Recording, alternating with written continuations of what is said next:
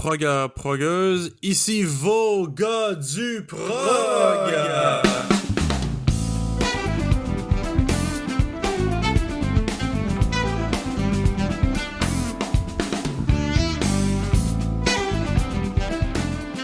Alors bonjour, chers progueux et progueuses, et bienvenue à ce cinquantième épisode des gars du prog. Mhm. Un épisode spécial parce que c'est le cinquantième, puis ça fait 50 euh, beaux podcasts que je fais avec mon un de mes meilleurs amis, monsieur Philippe Tremblay.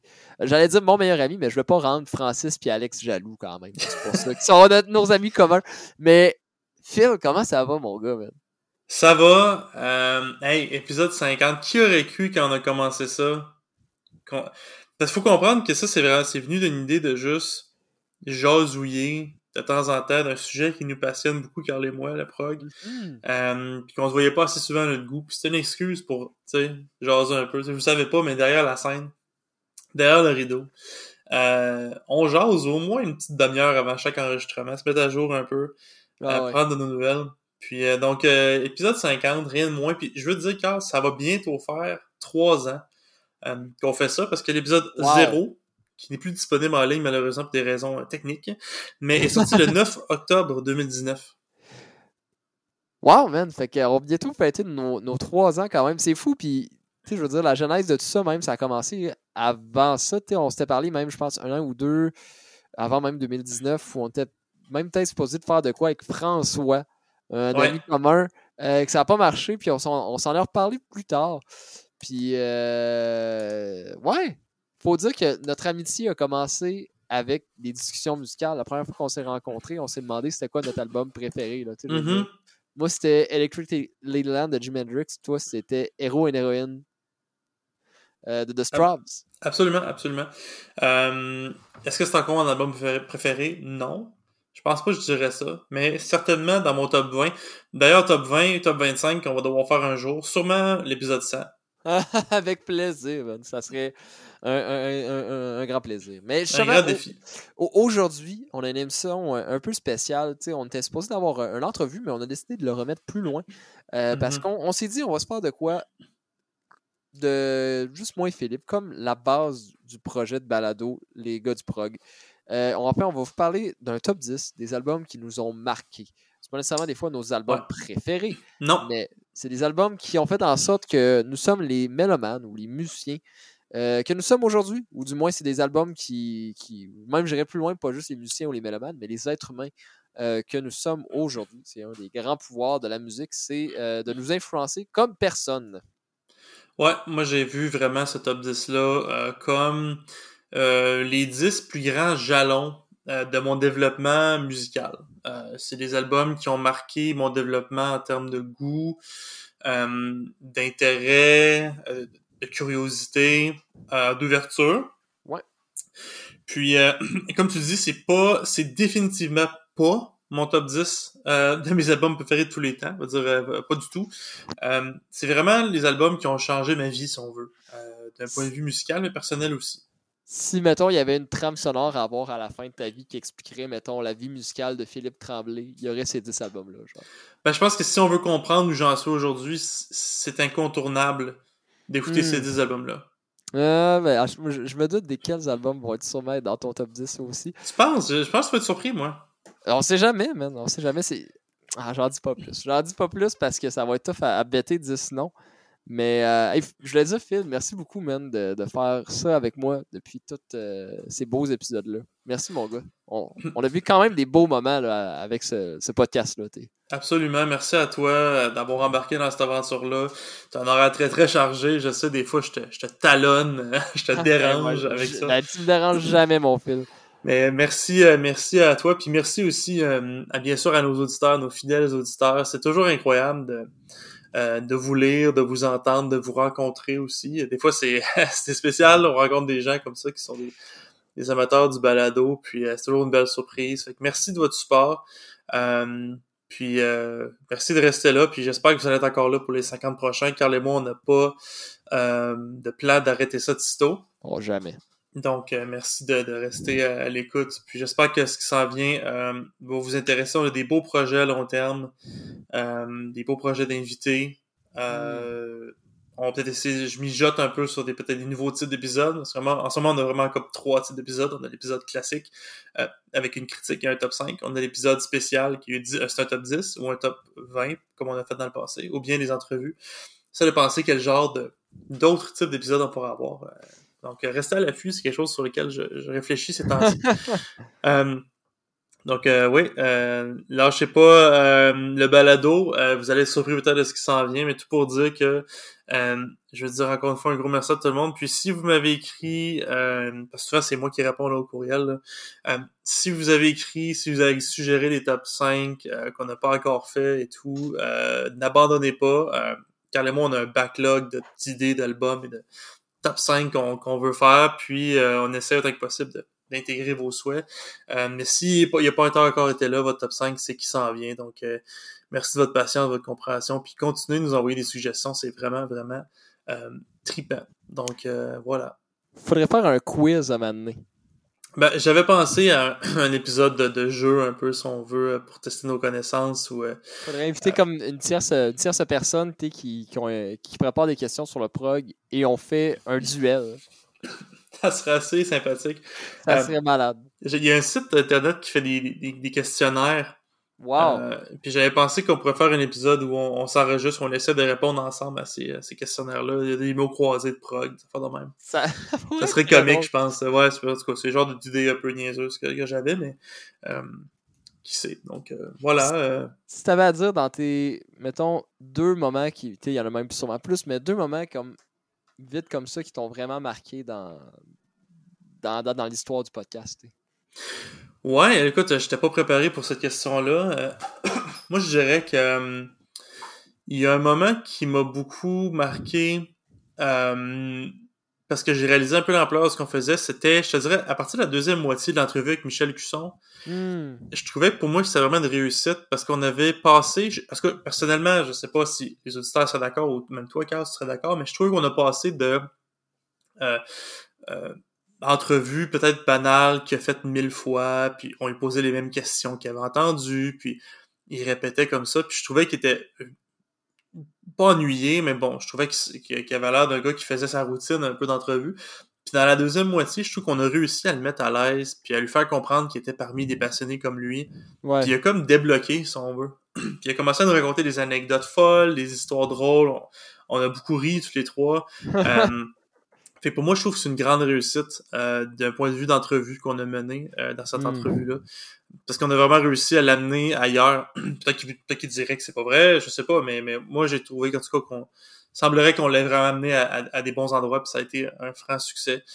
Euh, puis pour le deuxième, écoute, moi j'ai eu beaucoup, beaucoup de plaisir à faire notre top 20 de la décennie. Ouais. Ça a été euh, beaucoup de travail. Euh, je dirais que les épisodes qui m'ont demandé le plus de travail jusqu'à date, c'était lui et l'épisode euh, où on a fait le top 5 sur les albums de Dream Theater. Parce que j'avais n'avais pas écouté tant que ça, puis je me suis tapé la discographie, puis plusieurs fois chaque album.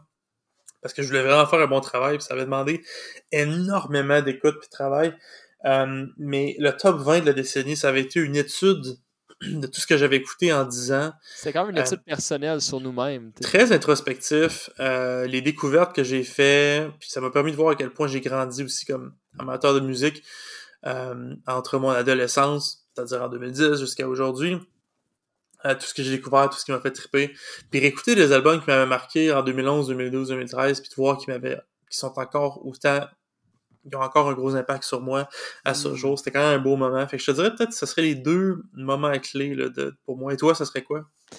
Moi, c'est beaucoup les entrevues qu'on a faites. Euh, celui de Mario Légaré, c'est un des Ouais. beaux moments que j'ai vécu dans ma vie de jaser euh, de musique. Puis en fait, j'étais fier de nous. Ben, J'avais l'impression qu'on mettait de l'avant une vision de l'histoire de la musique québécoise qui n'est pas souvent mise euh, en perspective, ou que rarement la lumière dessus. Et, et l'entrevue aussi avec Michel ou Paul Picard, ça a été. Ou, ou avec Marc Papagine aussi, man. Parce qu'on était les deux, un à côté de l'autre. On a interviewé aussi nos pères, on a interviewé plein de monde quand même. On a vécu des, des sacrées belles rencontres. En tout cas, bref, c'est surtout ces rencontres-là, moi, qui, qui, qui m'ont marqué. tu euh, de- Écoute, j'aurais jamais cru que j'aurais interviewé le bassiste d'Octobre. euh, un jour. Puis, euh, ils, sont tous tellement smart aussi, c'est ça qui est cool. Mm Ouais, ça avait été un moment, je me souviens quand j'avais, on avait fini de taper ça, puis j'en revenais pas. Puis on, s'écrivait quand les oui, on s'écrivait sur nos cellulaires, et genre, waouh, genre, qu'est-ce qu'on fait là, qu'est-ce qu'on écoute, genre, c'est malade. Ouais, c'était parce qu'il racontait des histoires à coucher dehors, puis c'était, ouais, c'est des beaux moments, j'ai vécu des très beaux moments à travers la balado. On espère qu'on a pu vous transmettre cette passion, ces moments euh, de haute intensité, puis de, euh, de ce que je lis des, comme, des, des, courriels qu'on reçoit, semblerait qu'il y ait beaucoup de tripeux comme nous qui tripent tout autant.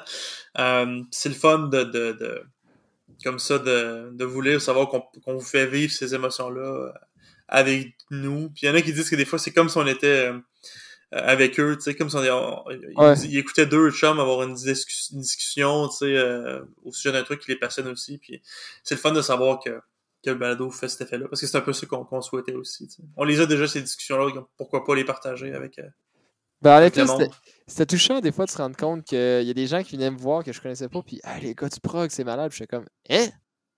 Wow! Mm ah oui, c'est. c'est Clairement, il y a des gens qui nous écoutent, il y a des gens qui trillent, donc merci tout le monde, merci beaucoup. Euh...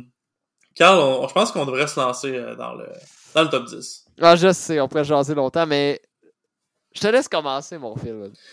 Écoute, mon numéro 10, c'était peut-être le plus incertain sur ma liste. Il y en a beaucoup, beaucoup qui auraient pu faire euh, la liste. Euh, j'ai quatre mentions spéciales, mais je vais les garder pour la fin. Mais je l'ai mis celle-là parce que pour moi, ça a été l'album qui m'a ouvert quand j'étais tout petit à la musique québécoise.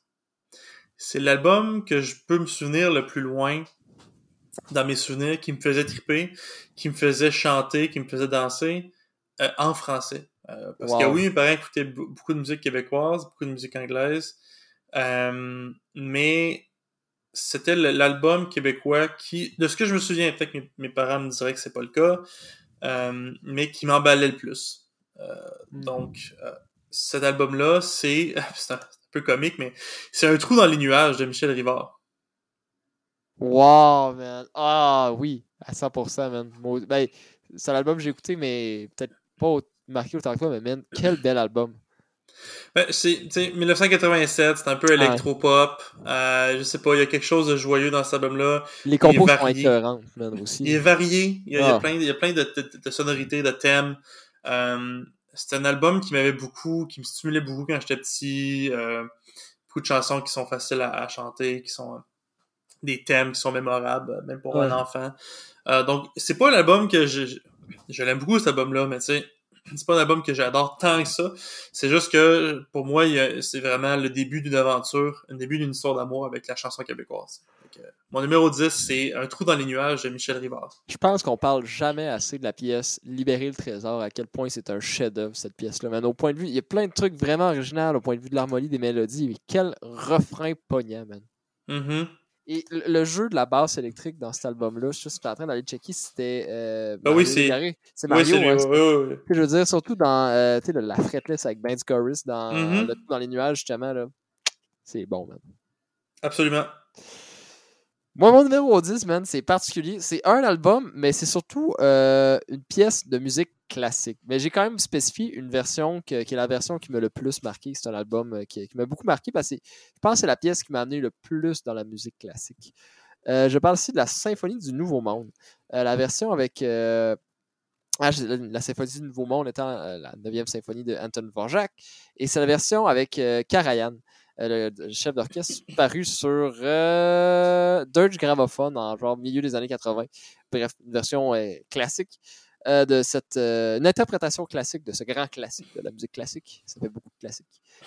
Et non, tout ça pour dire, c'est que cette pièce-là, ça m'a beaucoup marqué parce que ça a été, tu sais, je connaissais un peu la musique classique avant, mais c'est elle qui m'a vraiment embarqué à aller écouter ce genre de musique-là euh, par moi-même. Puis avait une émission de télé euh, qui était animée par euh, le légendaire Luc Boivin, dans le temps, qui est légendaire percussionniste, et qui, regroupait plein de musiciens de, partout dans le monde. Il y avait des musiciens malgaches, puis il y avait un épisode sur les musiciens malgaches, un épisode sur les musiciens japonais, ben, et, etc. Puis à la fin, il jouait la, la symphonie du Nouveau Monde. Tous ces musiciens-là de partout dans le monde ensemble. C'était vraiment cool. et cette pourquoi cette version-là en particulier? Ben, j'ai toujours aimé l'intensité de Karayan. On pourrait dire n'importe quoi, il y a trop de nuances ou quoi que ce soit, mais moi j'aime ça, l'intensité de ce personnage-là. C'est une vieille école, la direction d'orchestre. J'aime ça. Euh, pas la vieille école nécessairement, mais la manière qu'il dirige. Donc, euh, pour ça, la symphonie du Nouveau Monde d'Anton Vorjak, en dixième position.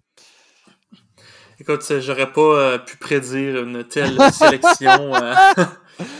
ben, je, vous le conseille. En plus, sur, cette version-là, ils, font aussi une version de la, la Moldo de, de Smetana, qui est une pièce complètement folle. Et la musique classique a quand même une grande influence sur le rock progressif. Donc, Absolument. Alors, et voilà. Quel est ton numéro 9, mon fil?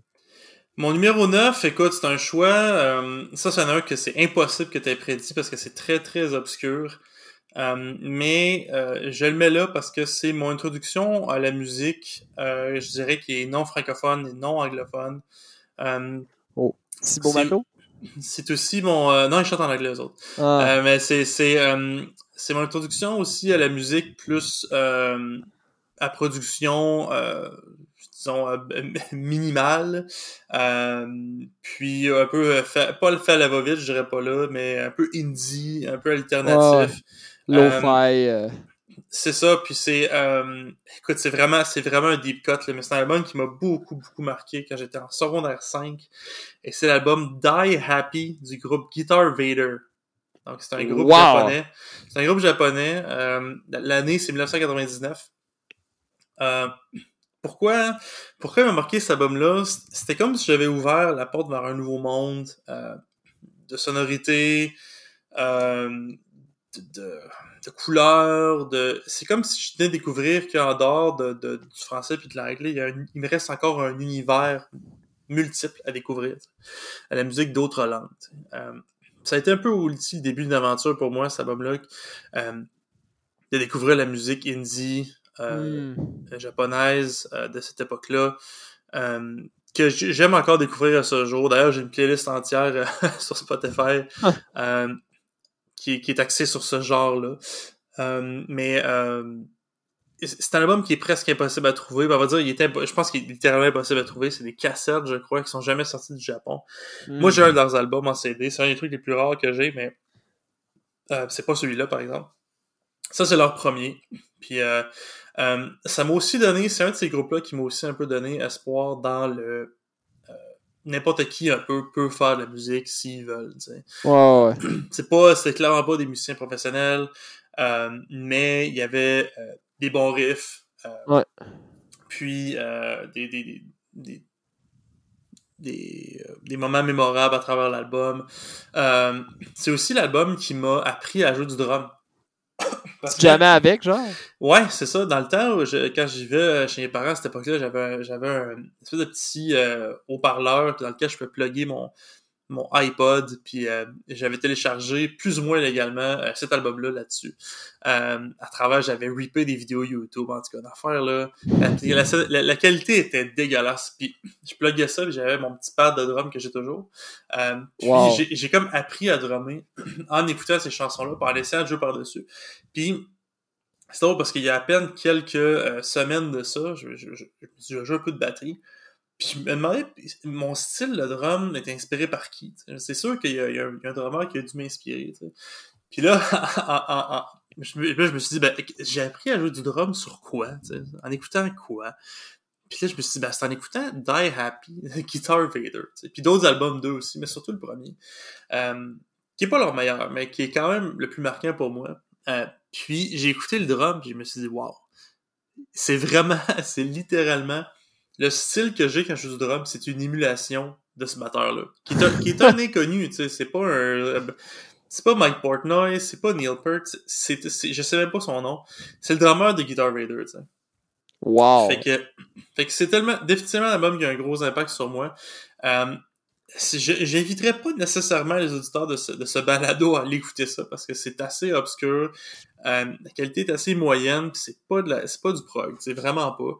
Hmm. Euh, mais si vous êtes curieux, si vous voulez comme découvrir peut-être un nouveau son, un nouveau, une nouvelle scène aussi, euh, ben peut-être que ça va vous plaire aussi. Donc voilà. Donc mon numéro 9, c'est Die Happy du groupe Guitar Vader. Wow, ben je connais rien de ce groupe-là, je savais... fait que je pourrais pas dire grand chose, mais encore une fois, comme à tellement d'épisodes, Phil, ça me donne le goût d'aller euh, écouter ça et d'être curieux. euh, surtout que t'es es mon ami aussi, donc euh, j'imagine en écoutant ce- cette musique-là, je vais en apprendre encore plus sur toi. Donc c'est c'est intéressant. En fait, j'ai toujours apprécié chez toi ta curiosité, mon Phil, puis ton ouverture à découvrir de la musique. C'est quelque chose que, que j'apprécie beaucoup chez toi, mon ami. Ben, c'est quelque chose que tu partages aussi, c'est définitif. Puis je sais qu'on je pense, ben, je sais pas si je, je, me- je me, je me prête des, des, des, des, titres que je devrais pas, mais je pense qu'on s'est nourri là-dedans, toi puis moi, au travers Ben oui, des années. mais là, c'est sûr, Phil, qu'on s'est nourri, voyons. Euh, je trouve qu'on s'est, on, on a ouvert des belles portes à l'un et à l'autre euh, de différents genres. euh, À 100%. mm. En tout cas, c'était, c'était un, un plaisir toujours de partager ça avec toi. Je, je ressens la même chose. Moi aussi. Moi aussi. Moi aussi, moi aussi. Alors, mais si j'avais. En fait, je, je- je recommence ma phrase. En fait, je, je reviens en arrière. Je pense dans les, dans les plus belles choses euh, que tu m'as fait découvrir, c'est souvent aussi les trucs justement plus euh, indie. Euh, c'était une scène que je connaissais pas beaucoup. Euh, plus aussi les trucs comme de musique japonaise ou d'artistes japonais. C'est quelque chose qui, qui m'a beaucoup marqué parce que les deux on trippait vraiment sur la musique pas psychédélique mais un peu avant-gardiste puis je te remercie Mhm. mon film Merci à toi. vivement Matsuzaki High man Oui. Euh, alors mon numéro 9 euh, on s'en va euh, écouter du Johnny Mitchell maintenant euh, Mhm. qui, est, qui est une de mes artistes préférés de tous les temps et ça s'est battu entre la- ça s'est battu entre l'album Both Side Now qui est son album symphonique mais l'album qui m'a fait vraiment tomber en amour avec elle et, et surtout qui m'a refait définir la place euh, de la basse dans un ensemble et comme qui m'a refait tomber vraiment en amour avec Jaco Pastorius parce que je l'aimais beaucoup quand même avant, mais c'est vraiment cet album-là qui a fait en sorte, ok, je comprends pourquoi genre les gens disent que c'est vraiment un des meilleurs au monde. Alors c'est l'album Ejira euh, de Johnny Mitchell. Il y a très peu de batterie sur cet album-là en fait. La plupart du temps, c'est des guitares, beaucoup de guitares qui, sont, montrent vraiment le jeu de Johnny Mitchell à son meilleur, selon moi. Et la base de Jaco Pastorius sur certaines pièces, pas tous, pas tous, et, qui viennent tellement envelopper. Et c'est en fait, c'est surtout dans cet album-là que je le trouve le plus dominant. Au bon sens, mais qui prend, qui amène la chanson ailleurs. Donc, euh, c'est pour ça que j'ai mis en 9 position l'album Ejira de Johnny Mitchell. C'est vraiment un artiste que je connais pas euh, beaucoup, malheureusement. Je te conseille de commencer justement avec cet album-là, man. Euh, ça va te faire voyager, man. Il n'y a pas vraiment, rarement des refrains dans les pièces. C'est des longs textes, des histoires, puis. Ah, c'est ça. Même la musique est très mystérieuse aussi. Ça fait voyager. C'est définitivement dans- une- un de ces artistes que tu dis que je me dis, tu sais, euh, faudrait que je me, faudrait que je me lance un jour. euh, euh, tout le monde en parle. euh, je devrais adorer. Mais la dernière fois que j'ai fait ça, c'est pour un artiste que tout le monde adore, puis que tout le monde me recommandait, puis que tout le monde dit ça, euh, qui avait été euh, une, une grave déception, dé- déception pour moi. Hmm. Euh, ça avait été Bob Dylan. Hmm. Donc, euh, pas beaucoup d'intérêt pour sa musique. euh, j'ai essayé plusieurs fois, mais enfin, voilà. c'est Donc, je, je suis un peu craintif de ces espèces de géants que tout le monde adule. euh, Mais, euh, une autre J'arrive game, avec un peu avec euh, un peu d'appréhension parfois. Mais euh, je te le conseille, c'est vraiment différent. Personnellement, j'aime vraiment beaucoup mieux Johnny Mitchell que, que, de- que Bob Dylan. Premièrement, je veux dire, euh, tu sais, Bob Dylan, on va se le dire, c'est pas le plus grand chanteur, c'est pas le plus grand guitariste. Tandis que Johnny Mitchell, elle a vraiment quelque chose de musicalement sais. Des fois, la, la musique de Bob Dylan, pas que c'est pas musicalement intéressant, mais tu sais, c'est beaucoup moins peut-être complexe et euh, recherché, je veux dire ça de même, que euh, Johnny Mitchell. Ceci dit, des fois, ça ne veut pas dire que si c'est plus recherché, on aime mieux ça et, et vice-versa, mais bref. euh, je te le conseille, l'album Ejira, Phil. C'est vraiment. Il n'y a personne qui, qui fait des choses comme Johnny Mitchell. Définitivement, faudrait que j'y porte. Faudrait que j'y prête mon oreille. Euh, mon numéro 8, on reste encore au Japon. Euh, c'est l'album le plus récent sur ma liste. Donc, c'est l'album de 2005. Euh, Hmm. C'est l'album que je t'ai souvent, souvent, souvent parlé. Puis Je crois qu'on a fait une écoute ensemble de cet album-là. C'est l'album Golden Green du groupe OOIOO. Je Hmm. sais pas si ça te, je sais pas si ça te rappelle quelque chose. Ouais, ouais, ouais. Attends, tu m'en as déjà parlé de ce groupe-là. Ben, c'est, c'est, cet album-là, lui, c'est, définitivement, il serait dans mon, dans mes albums préférés de tous les temps. Si on en fait un, jour, il va, va s'y retrouver certainement. Comme certains autres dans le top 10. Faut, faut quand même Gold- faut le dire. Green. Oh, oh. Gold and Green. Ouais, Gold et Green. Euh, euh, ça, c'est, ça, ça a été un, un album qui a eu de l'impact sur moi parce que ça l'a ouvert un... C'est drôle que tu parlais de Yamatuka Eye avant parce que ce band-là a été fondé par la drummer The Boredom? Boredoms. Euh, Ok, donc, euh, là, je sais c'est quoi. Un- je, je suis un immense fan de, euh, de, ce- de cette musicienne qui s'appelle euh, Yoshimi Piwi. Euh, immense, immense fan de, de son œuvre. Euh, Dans mon ancien appartement, j'avais un poster d'elle dans, dans ma chambre. Je, je suis un grand fan de ce qu'elle fait. Euh, puis, je, je me disais, bon, la musique noise, euh, la musique extrême, noise, ça, j'ai eu une, vraiment une grosse passe de, ça quand j'étais plus jeune. Euh, puis je savais pas quel album mettre pour euh, représenter l'impact que ça a eu sur mon développement. Ça aurait pu être du boredom, ça aurait pu être euh, du melt banana, tu sais, il y en a plein. Hmm. Euh, mais du Boris, il y a plein de groupes de, ce, de cette scène-là que, que j'aime beaucoup. Mais je décide d'aller pour quelque chose qui est moins noise, mais plus dans l'expérimental, puis mais qui est issu quand même du mouvement noise japonais. Euh, puis c'est un album qui est beaucoup plus progressif que noise. Euh, moi, je considère que c'est un album d'oreille progressif 100%. Mais c'est un album qui m'a ouvert l'esprit sur beaucoup de choses dans la musique. Euh, L'utilisation des chœurs, euh, Mm. il y a beaucoup de sons tribaux Hmm. euh, de chants tribaux dans, ce- dans cet album-là, dans ce groupe-là en général. Euh, L'utilisation de la répétition, Hmm. hein, du, euh, du drone, si on veut, de répéter un, un, un certain, un certain thème sans arrêt, puis d'y faire des petites modifications à travers le temps, sur des chansons qui sont plutôt longues. Euh, quelque chose qui m'aurait peut-être pas intéressé avant ça, mais cet album-là m'a ouvert l'esprit pour ça. Puis je trouve aussi que c'est un album qui a euh, quand tu regardes l'intérieur, tu regardes les couleurs, tu regardes, il y a plein de beaux, super belles illustrations. Euh, c'est un des albums les plus narratifs euh, pour moi, dans le sens où j'ai vraiment l'impression qu'on me raconte une, aventure psychédélique dans un univers mystérieux. Je pense que c'est un des plus grands albums de tous les temps, mais il y a eu un impact majeur sur, pour, sur moi, euh, sur mon ouverture d'esprit à tous ces différentes choses. Euh, il y a des chansons qui sont très expérimentales, des chansons qui sont très mélodiques, euh, très longues, très courtes. Euh, donc voilà, ça m'a ouvert un peu sur euh, où est-ce qu'on peut aller avec la musique. J'ai- commencé à écouter cet album-là, je, je, pense que je rentrais au cégep ou je- au secondaire encore.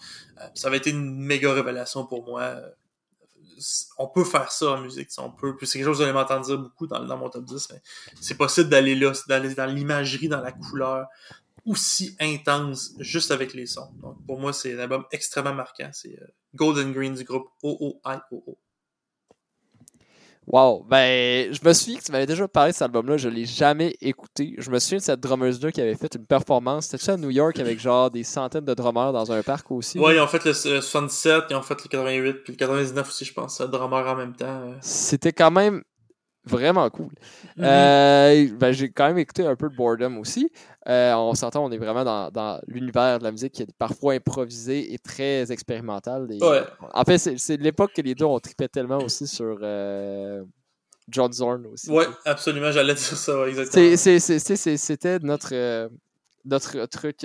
en fait, j'en ai moins écouté dans, les- dernières années aussi. Étrangement, aussi. ça ça m'a moins, euh, ça m'a moins habité. Étrangement. Je ne savais pas pourquoi. Ben, c'est, John Zorn, ses pièces plus, euh, d'Enchantress, puis des trucs qui sont plus euh, mélodiques, disons. Euh, ça me plaît encore beaucoup, mais c'est sûr que je suis moins dans le noise que j'ai déjà été. Ouais, moi aussi. Euh, mais ça veut pas dire que j'aime pas ça, c'est juste que je, je suis peut-être moins là, mais je pense qu'on on devrait se replonger, Carl. On pourrait faire de quoi sur John Zorn un? Un épisode spécial sur John Zorn, ça serait très cool, ça. Ça serait fou, on pourrait inviter un invité spécial euh, qui, qui est dans le monde de la musique expérimentale euh, au Québec, man. J'ai des Mhm. idées, man. La musique d'avant-garde. Mais euh, ben, un autre album, il faut que j'aille mettre sur mettre, euh, que, que- que j'aille mettre sur ma liste d'écoute, euh, mon fil. Mon numéro 8, moi, c'est un album de Pink Floyd, Mhm. qui est sûrement dans les premiers groupes qui m'ont vraiment fait accrocher sur la musique. Dans le sens que euh, j'écoutais ça, puis tu sais, euh, c'est surtout j'avais 13 ans, je me souviens, je lisais des livres genre sur des joueurs de hockey, puis je mettais du Pink Floyd dans mes oreilles. Même avant que je commence à jouer de la musique, puis c'est là que j'ai fait, Hey, je veux mettre tel album, puis je veux vraiment m'investir à écouter des groupes. Et euh, j'ai mis mon album préféré de Pink Floyd, c'est souvent celui-là qui m'a le plus marqué, et c'est Middle. Mhm. Et euh, on en a déjà parlé dans un autre épisode sur notre top 5 d'albums de Pink Floyd préférés. Mhm. Mais ça reste quand même pour moi mon, mon époque préférée de Pink Floyd. Donc l'entre-deux entre la période, on va dire, grand public et la période euh, psychédélique. Mhm. Euh, et là-dessus, il y a ma pièce préférée de, de ce groupe qui s'appelle Echoes.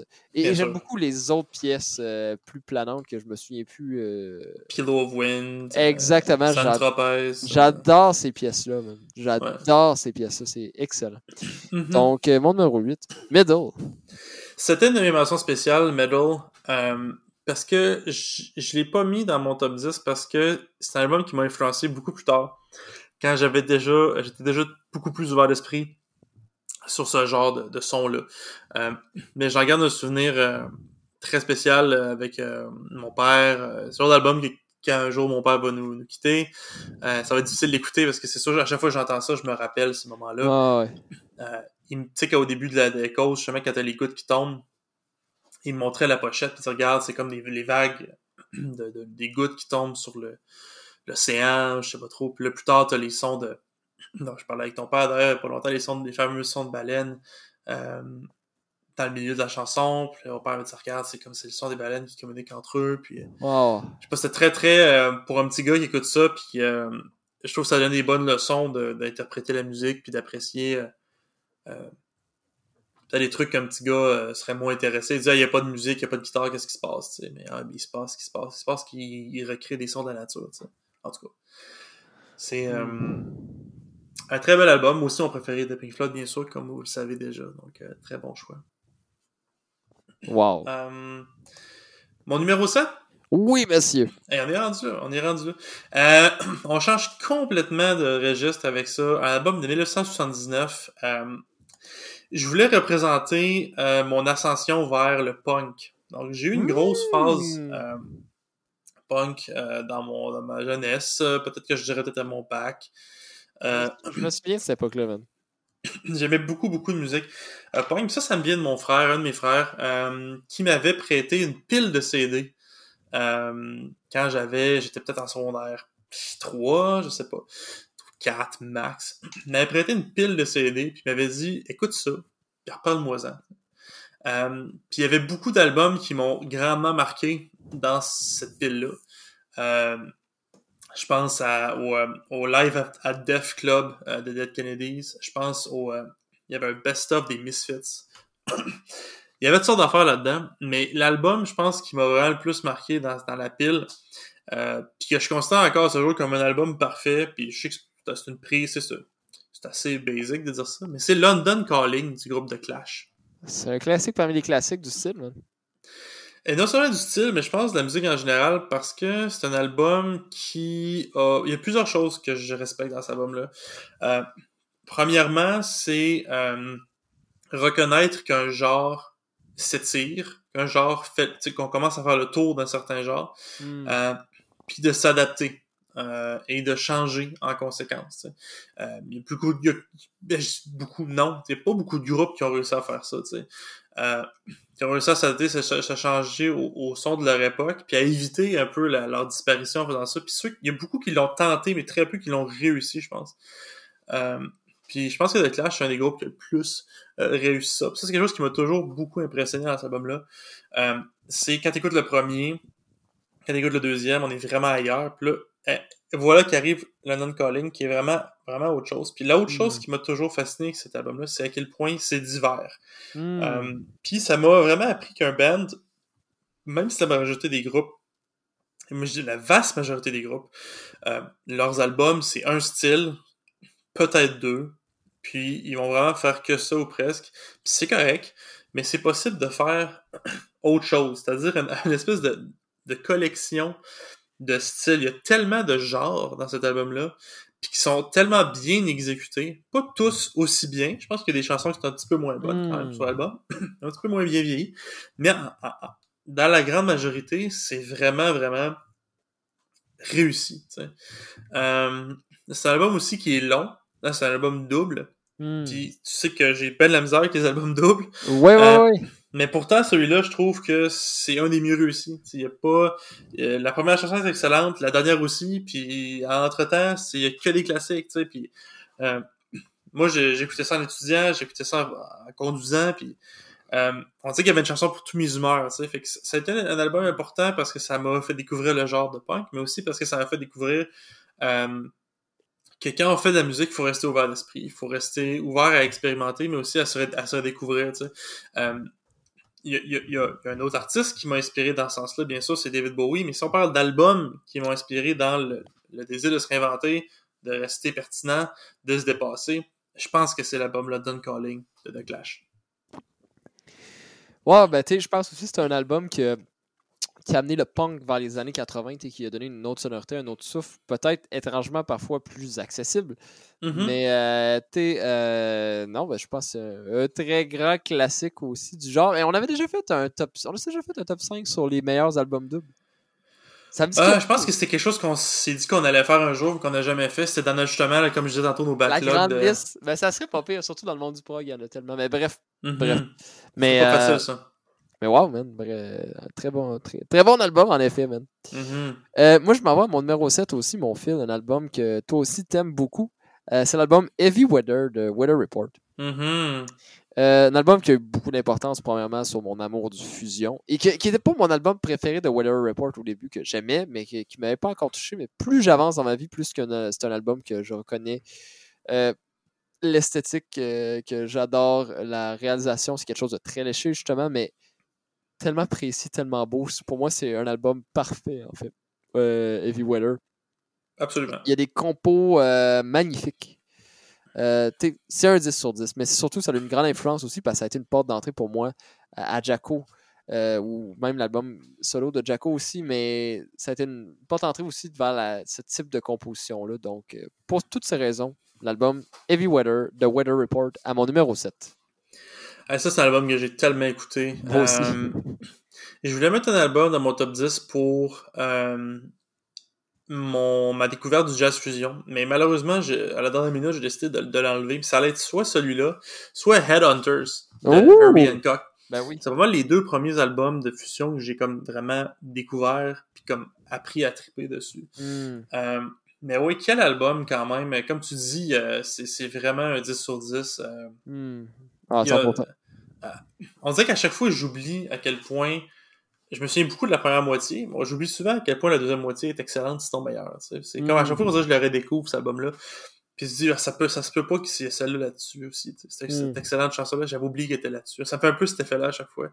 Euh, puis, je trouve, comme tu dis, que Heavy Weathers, c'est un album qui est accessible, euh, qui est plaisant, qui est jovial. Il y a des solos, il y a des jams, mais c'est pas, on tombe pas dans une espèce de virtuosité euh, extrême qui turn off bien du monde au jazz. Je Mm. trouve que c'est vraiment une belle façon de découvrir le, le fusion puis le jazz en général aussi. C'est définitivement. Ouais, mais tu sais, il y a des jams, mais c'est très calculé là-dedans aussi, je pense. Mhm. C'est un album quand même très calculé. Donc, euh, Ouais, à se demander si les solos étaient pas déjà écrits, tu sais, c'est à ce point-là. non, je, je penserais pas. Je ne dis pas que euh, c'est le cas, mais on dirait presque que c'est ça. Ça se pourrait, là. C'est- Puis, tu sais, c'est drôle parce que des fois, dans le monde du jazz, il y a des. euh, euh, des gens qui sont euh, qui, qui voient ça d'un mauvais œil, genre le fait d'écrire des solos. Parce que quelqu'un, un moment donné, avait dit Ah, Jacko, sur certains de ses solos, ils avaient écrit, puis là, ça avait fait un petit scandale. Mais tu sais, c'est correct des fois, sais, en a- un album, tu sais, le jazz, quelque chose qui se vit live aussi, mais qui se vit en album aussi. Puis des fois, c'est c'est la Mhm. musique, toi, le priser, puis si quelqu'un sentait le besoin d'écrire son solo, moi, je vois aucun inconvénient. Donc, Non, faut pas être trop puriste des fois, c'est un problème avec le genre parfois. Donc, euh, bien garder une bonne ouverture d'esprit là-dessus. Puis, euh, Ouais, ben tu sais, c'est comme vu négatif, d'avoir travaillé ses affaires, comme si de quoi, il faut vraiment que ça soit dans, dans le moment présent, tu sais, comme improviser, improviser, tu sais, mais moi, L'inter- partie du mythe un peu. exact, mais l'interprétation de quelque chose, c'est un autre grand défi, tu sais, qui fait partie du jazz aussi, donc, Mhm. à mon sens. Absolument. Absolument. Euh, ouais, excellent choix. Euh, mon numéro 6, écoute, euh, numéro 6, c'est un album que c'est toi qui m'as fait découvrir. Hmm. Donc, euh, je pense que tu te doutes peut-être c'est quoi, mais c'est un album sorti en 1971. C'est l'album Mm. Tago Mago de Cannes. Ah, ben oui, je sais ça. Je pense que tu t'attendais à ce qu'il se retrouve là. Comment expliquer l'impact qu'a eu cet album-là sur moi? C'est spécial parce que j'ai commencé à écouter cet album-là quand je venais de, de, de- de partir de chez mes parents euh, pour la première fois. J'avais 17 ans. Puis c'est un album que j'écoutais euh, presque tous les matins en allant prendre l'autobus. Hmm. Puis je sais pas, je- tu sais, je rentre au cégep, c'était beaucoup de stress, beaucoup de nouveau dans ma vie, tu sais. Euh, puis pas pourquoi, mais cet album-là, c'était comme s'il m'amenait dans un autre monde, tu sais. Puis pour moi, ça a vraiment été euh, l'album qui m'a ouvert sur le krautrock, euh, l'album qui m'a ouvert sur... euh, euh, j'ai déjà dit qu'il y a des albums qui m'ont comme ten- tenté vers l'expérimentation, mais je pense que c'est vraiment celui-là qui m'a le plus ouvert Ouais, ouais. sur euh, les longs albums avec euh, des- la recherche de son, euh, le repoussage des limites des genres. C'est ça que le krautrock fait, tu sais. Je suis tout le temps au moment où je pourrais écrire un doctorat sur le krautrock, tellement j'aime ça, tellement c'est un, c'est un, truc qui me fascine, tu sais. L'espèce de, de tabula rasa, de, de, de, de la musique, euh, on recommence un peu à neuf. Tu sais, Calme, j'avais lu, je sais pas si c'est vrai, mais j'avais lu que chaque musicien du groupe avait une formation euh, musicale différente. Sauf, Comme euh, le quoi- chanteur, sauf le chanteur, par. Ouais, lui, il a, pas, il a juste pas de formation musicale. Euh, on parle aussi de Damo Suzuki, bien sûr, mais, mais tu sais, comme, euh, comme euh, à la, la- la guitare, Caroli, c'est un joueur de blues, le clavieriste, un classique. Euh, on avait au drum un drummer de jazz, puis à la basse, un, un musicien de musique contemporaine expérimentale. Donc, euh, on se ramasse avec un espèce de... Je sais pas, moi, c'est la rencontre des genres, c'est le dépassement des genres, c'est le... le tu sais, quand on dit en anglais les blurred lines, c'est comme si cet album-là, ça, ça, ça mélangeait tout, tu sais, c'était, c'était un peu... euh, pour moi, c'était du nouveau, j'avais jamais entendu quelque chose comme ça, des- Hmm. c'était ça repoussait tout ce que j'avais entendu puis ça m'a amené vers cet univers là qui est le j'ai découvert un bon nombre d'autres albums de musiciens qui m'ont fasciné pendant de nombreuses années Euh, je me suis un peu éloigné du genre bon par la force des choses je sais pas pourquoi mais euh, ça a marqué une, quand même une période importante dans ma vie cette fascination pour le, le krautrock la musique expérimentale allemande puis Hmm. euh, tout ça donc ça m'a amené à découvrir tellement d'artistes incroyables Hmm. Amundul 2, Ashra Tempel, je sais pas, je sais Les pas, classiques du grand rock, là. Hmm? Les classiques du grand rock, ça, là. là. Absolument, absolument. Euh, puis c'est des albums qui m'ont beaucoup habité. Donc euh, c'est impossible de passer à travers mon développement musical sans mentionner Tago Mago. Puis tu sais, j'ai choisi ça là parce que c'est le premier que j'ai écouté, mais honnêtement, ça, ça aurait pu être ça aurait pu être euh, Future Days. c'est tous des, pour moi des incontournables, pour différentes raisons. Mais voilà. Donc mon numéro 6 c'est Tago Mago de Cannes. Wow, man. Ben, tu sais, moi, je me souviens la fois que j'avais découvert Cannes. Puis je pense que c'est moi qui t'avais dit, hey, tu écouté ce groupe-là. J'avais, j'avais écouté un documentaire qu'il y avait à RTV. Je sais pas d'où est-ce qu'il sortait ce documentaire-là, mais ça parlait de Cannes, man. Des fois, il y avait. Sérieux, des fois, dans le temps, à RTV, il y avait du bon stock de films fuckés ou de. De, musique plus expérimentale. Puis euh, j'ai l'impression que ça a changé un peu, malheureusement. On n'en parlera pas trop. Mais, euh, mais non, en effet, je pense. Est-ce que tu dirais que c'est leur plus grand classique? man? Je pense que c'est l'album le plus connu quand même de, de- du groupe, sais, de Cannes. tu sais. Bah, oui, je, ben, je, je sais pas si c'est le plus connu. euh, Je... Je pense que c'est la pochette la plus souvent vue. Oui, oui, oui. Ben, tu sais, leur, leur chanson la plus connue qu'ils ont, ont composée est pas sur cet album-là. C'est Spoon et sur Agba Miyazi. Euh, mais je sais pas, est-ce que c'est leur plus connu? Je, je pense que c'est leur plus emblématique, en tout cas. là C'est comme... euh, je, je sais pas si c'est considéré comme leur meilleur, même. Je, je serais Hmm. même pas certain de pouvoir répondre à ça. Non, pas d'autre manière. Rendu là, c'est. euh, c'est- c'est- très ouvert à la discussion, là, tu sais, dans le Ben sens, tu sais, tu sais, je veux dire, c'est. Mais, dans ma tête, pour moi, quand je pense à Cannes, je pense à Tago Mago, là. Mhm. Tu m'as fait écouter euh, Bring Me Coffee or Bring Me Tea. hein. C'est la première chanson que j'ai écoutée d'eux. J'étais bien confus de ce que je viens d'entendre, mais j'avais aimé ça. Puis euh, je, je savais pas que c'était comme... À ce moment-là, je savais pas, mais c'est une des chansons les moins étranges de l'album. Fait que je savais pas ce qui m'attendait, mais... Euh, toute une révélation. Euh, pour moi, Alléluia, c'est la, la, la chanson de 18 minutes. Là, je, je sais pas si c'est 18, mais encore à ce jour, ça me jette à terre. Je pense que c'est une des plus grandes chansons qui a été composée. Qui a quand même été ton, ton meilleur drummer de prog, si je me souviens bien. Là. Oui, oui, oui, oui. Euh, oui. Il y a qui Budside, le drummer de, de, de Cannes, qui est mon drummer préféré. Euh, euh, certainement, oui. Serais-tu prêt à le remettre en numéro 1 encore à ce jour? Oui, oui, ben oui, je. je... Ben, tu sais, il a bien y penser le drummer du groupe que je parlais tantôt, Guitar Vader. Ça serait probablement mon numéro 1 en général quand tu penses à ça, parce que c'est lui qui m'a le plus influencé, tu sais. Mais pour le Euh, prog, mettons, t'sais, en termes de prog. t'sais. Ouais, ben oui, je, oui, oui. C'est mon, c'est, c'est mon drummer de prog préféré. Je, je Hmm. ne reviendrai pas là-dessus. Euh, Son style, son- ce qui apporte à un groupe, je, je, je défendrai ce point, Intéressant. même si c'est un choix controversé. Ben, c'est bien correct, man. Mais c'est, c'est, c'est intéressant. tu sais, Le, le groupe Can, j'ai toujours trouvé que c'était, c'était prog, surtout dans son attitude, plus que des fois la, la musique en tant que telle. Ben, des fois, c'est peut-être Mhm. plus proche de la, la musique avant-gardiste. Mais Mhm. ça fait partie du rock progressif aussi, cette mouvance-là. Mais, Ouais. Intéressant. Mhm. Euh, je vais aller avec mon numéro 6, mon fil. Ben oui. On s'en va dans le blues cette fois-ci. Car le blues a été une partie importante de mon cheminement musical. Est-ce que c'est Jeff Beck? Non, non, non, non. Hein? C'est Stevie Ray Vaughan, man. Hmm. Album Texas Flood, qui est son premier Ben oui. album. Mais c'est juste, j'ai tellement écouté cet album-là quand j'étais ado, puis début cégep. C'est surtout que c'est dans les premières gigs professionnelles que j'ai eues, c'est dans ce style de musique-là. Euh, donc, euh, c'est pour ça aussi que je me suis beaucoup associé à ça. J'ai joué beaucoup de pièces de Stevie Ray Vaughan. Et, euh, ouais, c'est, en fait, cet album-là a été surtout important pour Karl Mayotte, le musicien. Genre, donc, ouais, puis voir le rôle que la basse prenait dans un groupe vient beaucoup de là, puis de l'intensité du jeu aussi. J'ai écouté beaucoup de vidéos de Steve Ray Vaughan sur les débuts de YouTube à cause de ça. Donc, euh, ouais. Et voilà, c'est euh, et voilà, c'est dit. Excellent album. Moi, j'avais un best-of de lui euh, en CD. Ben, je l'ai toujours. Euh, j'ai beaucoup écouté aussi. Donc, euh, probablement mes musiciens de blues préférés. Euh, sinon, mon préféré. Donc, euh, bon choix. Hmm, ben. Des, des classiques là-dessus. euh, ben ça, je pense que son jeu de guitare a marqué la guitare. après, il y a eu un avant puis un après Steve Ray Vaughan. Les guitaristes de blues sonnaient tous un peu comme, comme lui. mhm. Donc, euh, ouais. Est-ce que ça serait fou de dire qu'il a un peu ramené le blues au grand public? Oui, non, c'est clair. C'est clair, il a été très populaire. Merci à David Bowie de l'avoir découvert aussi. Mais non, à, à 100%, t'sais, il y a eu des hits, il y a eu des clips à MTV. Je pense qu'il a, amené une, il, a, il a amené une génération de guitaristes à s'intéresser au, au- grand du nom euh, du blues du Texas, comme Albert King, Albert Collin et, et compagnie. Mhm. Et il y a Jimi Hendrix, qu'on ne parle plus assez aujourd'hui, j'ai l'impression. Hendrix?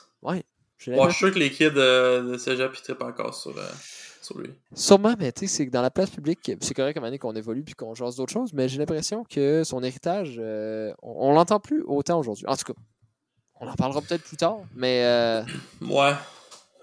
Moi, je pense, je sais pas. Euh, tu penses que la nouvelle génération est peut-être moins intéressée à ce qu'il a fait? non, je pense juste, tu sais, dans, dans la pop culture, c'est. euh, Il y a un aspect de ces, ces personnalités-là. Même Jim Morrison, même Janis Joplin, j'ai l'impression qu'il. Autant que ça a été fort dans la pop culture il y a quelques années qu'aujourd'hui, on va vers autre chose. Moi, je pense qu'on est juste plus dans les cercles qui sont fascinés par ces personnages-là. Peut-être. Aussi, peut-être qu'on est plus dans les années 80-90 en ce moment en, en termes de pop culture que les années 60. Là, t'sais. Mhm. Ouais. à réfléchir. À réfléchir, mais réfléchissons à mon top 5. Euh, donc, mon numéro 5, euh, là, là, on tombe vraiment dans les albums qui m'ont fait, puis je vais tout dire la même chose pour ces albums-là, c'est...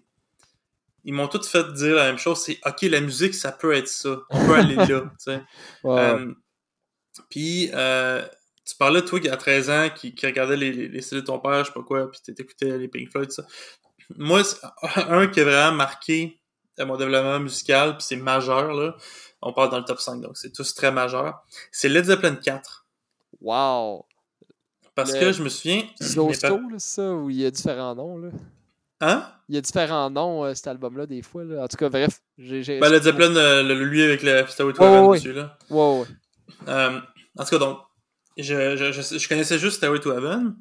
Ma mère avait acheté ce CD-là pour cette chanson-là. Puis, moi, je me suis dit, ben, je, je vais écouter l'album au complet. Puis, ça m'avait vraiment, vraiment fait capoter. Je, je l'écoutais, là, je l'écoutais tous les jours. Je revenais de l'école. Euh, puis, je l'écoutais. C'était, c'était, c'était, c'était quasiment euh, obsessionnel, comme en secondaire 1, 2, 1 surtout, là. Hmm. Euh, je l'écoutais tous les jours, j'ai fait ça pendant des mois. J'aimais toutes les chansons. C'était, c'était un niveau de, de violence musicale que je ne connaissais pas à ce moment-là. Je sais que ça, ça sonne un peu absurde de dire ça aujourd'hui. Mais pour moi, c'était comme un nouveau niveau de violence auditive que je connaissais pas. Euh, puis ça me fascinait, tu sais, comme, comme jeune homme qui, euh, qui commence son adolescence, je ne sais trop. Ça m'a trouvé, album m'a trouvé. C'est ça que j'avais besoin. Ça- c'est- C'était vraiment... euh, ça a eu un très très fort impact Mm. sur euh, ma découverte du hard rock, du métal, juste des gros solos, le drum agressif. Je connaissais pas ça parce que mes parents écoutaient pas ça. Puis avant 13-12 ans, souvent, t'écoutes un peu ce que tes parents écoutent par la force des c'est choses. normal, ben oui. Fait que découvrir ça, pour moi, c'était comme je j'ouvrais une boîte de l'interdit, tu sais, d'un nouveau son euh, plus extrême, tout ça. Ça m'avait beaucoup marqué. Puis c'est un album qui, encore, encore quand je l'écoute aujourd'hui, j'étais encore surpris, peut-être. Je, je me plais à revivre ces moments-là où je, je- ah ouais, ça, cette chanson-là, c'est, c'est fou. euh, puis puis je, je pense qu'on avait parlé, euh, j'ai déjà parlé de cette chanson-là dans, dans un autre top 5, je pense. Et la, la chanson Four Sticks, qui m'a toujours fait capoter quand j'étais petit. C'était comme Ouais. hypnotisant, c'était... Sacré sur l'autre drum, moi aussi, là. Ouais, c'est ça. C'était, comme un le drum euh, qui arrête pas, euh, euh, très intense, puis euh, le, le riff, euh, je sais pas, il- cette chanson-là m'hypnotisait quand j'étais petit, puis elle, elle m'hypnotise encore aujourd'hui. Donc mon numéro 5, c'est Led Zeppelin 4. Hmm. Ben, on a déjà parlé, c'est lesquels nos, nos albums préférés de Led Zeppelin, mais ça reste, je pense, leur plus grand classique, c'est le 4, qu'il y a des pièces, Mhm. euh, je veux dire, euh, Black Dog, euh, Four Sticks, justement, ou Stairway to Heaven, et, et tant d'autres. Rock and roll, tu sais, fait que euh, non, c'est un, un très grand album. Puis je savais pas que Led Zeppelin avait pris une place si importante dans ta vie que ça, mon fils. Mhm. Mais c'était avant qu'on se connaisse, ça, donc euh, c'est... Tu, tu disais que t'avais quel âge à peu près dans ce temps-là? C'était en secondaire 12 ans, à peu près. Hmm. C'est quoi ton Hmm. numéro 5? Toi, commençons ton top 5. On y va qu'il y a un album du Zeb. Hmm. Qui a été un groupe qui a eu une importance grande pour moi parce que probablement j'ai découvert que des Québécois pouvaient faire, faire ça. Alain Caron a changé ma vie comme bassiste. Euh, tu sais, ça a été comme. Il y a une autre personne qui a eu de l'importance au début dans, dans mon parcours de, de la basse, que j'ai déjà parlé dans un autre euh, top 5, mais que je vais vous garder la surprise parce qu'il arrive un petit peu plus tard. Mais euh, Alain Caron était celui à partir de 15-16 ans qui m'a fait découvrir encore plus le jazz, puis le jazz fusion. Et j'ai décidé, de me- j'ai décidé de mettre l'album que, c'est- que j'ai sûrement le plus écouté. Et euh, c'est Fast Emotion. C'est leur premier album studio. Donc, Mhm. euh, on trouve plein de grands classiques, des pièces assez courtes. Euh, y a, ma pièce préférée, c'est Junk Funk, une pièce que j'avais repiquée, que je m'amusais à jouer, que j'ai eu la chance de jouer avec euh, Paul Brochu, puis ça a été un des moments les plus magiques de toute ma vie. Puis, euh, ouais, non, c'est pas mal ça. Euh, je voulais juste démontrer avec ça l'impact qu'a eu Uzeb dans mon parcours. J'écoute encore même cet album-là des fois. Fait que, euh, alors, ouais, et voilà. Excellent album, excellent choix. Moi, j'ai- avec Alain Caron, j'ai cette espèce de... Je pense qu'on a tout eu ce moment-là, en secondaire 3, 4 peut-être, où on cherchait des vidéos puis des, des, des articles sur c'est qui les meilleurs guitaristes, drummers, bassistes. T'as sûrement eu cette phase-là toi aussi. Ouais, ouais. Puis euh, des fois, le nom d'Alain Caron sortait comme, tu sais, comme un des meilleurs bassistes de tous les temps. Ça. Puis il y avait le fameux vidéo de, sur YouTube. Slam the Clown. Exactement. Eh ouais, man. Qui, qui qui traite pas sur la bass puis la guide des affaires-là qui a pas vu cette sais, C'est c'est Ah là, man. J'ai tellement. En fait, mon classique qui m'a pendant genre 5 ans, je finissais toutes mes journées en écoutant une partie de cette vidéo-là. c'est iconique. Donc, euh, je sais que mais bon, là, je fais un petit- une petite parenthèse là-dessus. Euh, ouais, cool. Euh, mon numéro 4, euh, un, autre grand, là, c'est vraiment des grands classiques, mes derniers, là, mais c'est parce qu'ils ont l'importance, malgré moi, peut-être, mais c'est l'album Velvet Underground et Nico. Euh, Ah, ben Velvet Underground, oui. bien sûr. Ça fait longtemps qu'on n'a pas jasé justement de Velvet Underground, man. Ah, j'en écoute plus autant que j'en ai écouté, mais il y a une partie de ma vie où j'en écoutais euh, du Lou Reed, du John Cale, puis du Velvet Underground, j'en écoutais euh, religieusement. euh, C'était tout le temps. Pour moi, cet album-là, j'étais dans une phase où je commençais à acheter des CD, puis je voulais acheter des classiques. Euh, puis je disais souvent que cet album-là était considéré comme un des meilleurs de tous les temps, tout ça. Bon, que ça avait influencé d'autres musiciens que j'aimais. Bon. Alors, je l'avais acheté euh, sans connaître rien de, de l'album, ou très peu, je sais plus, mais dans, mes, dans cette époque-là, j'aimais ça acheter les albums sans rien écouter, puis vraiment les mettre dans mon char, direct après l'avoir acheté, puis let's go, on découvre ça, tu sais. Ouais. Puis ça, ça avait été vraiment... ça avait vraiment été spécial, écouter ça pour la première fois. Je n'étais pas sûr de comprendre ce que Mm. je vivais. Puis pour... je pense que c'est... J'ai beaucoup parlé de musique, parlé de musique expérimentale dans ce top 10-là parce que c'était important dans mon cheminement, puis dans mes goûts, dans l'art en général. Mais je pense que c'est mon premier peut-être que mon numéro 1, tu pourras, tu pourras me dire que c'est la musique expérimentale aussi. On en reparlera. Je serais curieux de t'entendre là-dessus. Mais ma première vitrine euh, dans, le, dans le monde de la musique euh, un peu anticonformiste. Wow. Puis de l'art anticonformiste en général. t'sais. Il y a beaucoup de choses qui étaient offensantes dans cet album-là, je pense. Dont le son de violon. Bien sûr, j'allais en parler, tu sais. Venus and Furs, pour moi, qui était... euh, puis c'est encore, je pense, ma chanson préférée sur, sur l'album. Euh, Héroïne, bien sûr. Une chanson qui m'a beaucoup, beaucoup marqué mes, dans mes jeunes années. euh, fin du secondaire, cégep. Euh, que j'ai une des premières chansons que j'ai appris à jouer aussi. C'est pas dur, il y a deux accords dans la chanson. Euh, à jouer et à chanter. Euh, tellement de chansons. C'est un album qui est très varié aussi. Euh, c'est vraiment bizarre. Puis je sais pas pourquoi l'album est si populaire que ça. C'est peut-être parce qu'il y a beaucoup de monde qui ont ressenti ce que j'ai ressenti, mais Je pense que C'est c'est la vraiment- pochette. Je pense que c'est la pochette et Andy Warhol. Mais il y a un mythe autour de ça, c'est sûr. Il y a un mythe autour de ça, c'est sûr. C'était ça un cap d'acide ou des affaires comme ça là? je sais pas si je la connaissais pas celle-là, mais euh, mais ce que je peux vous dire, c'est que moi, ça m'a ouvert le monde justement sur Lou Reed, sur John Cale, Mm. sur Velvet Underground en général, toute leur discographie. euh, Hmm. avec une passion euh, que tu me connais, Carl, immense. Euh, donc, j'ai même un livre ici euh, que j'ai reçu en cadeau de ma mère il y a plusieurs années. Euh, qui est, euh, c'est un immense livre, c'est une brique. Là. Tous les jours des Velvet Underground, de leur formation jusqu'à leur dissolution. euh, Wow. au jour le jour, qu'est-ce qu'ils ont fait? Donc, pendant les cinq Man, ans qu'ils ont existé. C'est qui qui a écrit ça? Euh, je sais, je sais pas. je sais pas. Mais ça s'appelle, le livre s'appelle White Light, White Heat, qui est le nom de leur, euh, leur deuxième album. hein, Mais, euh, donc, euh, ouais, voilà. J'ai même un livre là, de toutes les paroles que Lou Reed a écrites dans sa vie, là, avec les Velvet Underground puis en solo. C'est vraiment, c'est vraiment, pour moi, c'est, il y a deux choses. Il y a euh, la découverte de ce groupe-là, puis de Lou Reed et de John Kell aussi par la bande, qui, ont, qui m'ont accompagné toute ma vie jusqu'à ce jour, mais aussi tout l'aspect repousser les limites anticonformistes, euh, comment dire, moi j'ai toujours eu un mythe autour de ça que j'imaginais des gens qui savaient pas toujours de la musique qui ont dit là on va faire de quoi de nouveau. Ouais. Mais c'est quand c'est un peu tago mago, tu sais. Ça va faire de quoi de nouveau, on va essayer de créer quelque chose qui, qui a jamais été fait, tu sais. euh, avec ce qu'on peut faire, tu sais. Puis c'est c'est puis c'est ça. Puis ça m'a parlé beaucoup, ça m'a parlé beaucoup à cet Mm. âge-là, ça me parle encore beaucoup aujourd'hui parce que c'est un peu ma philosophie derrière l'art aussi, tu sais.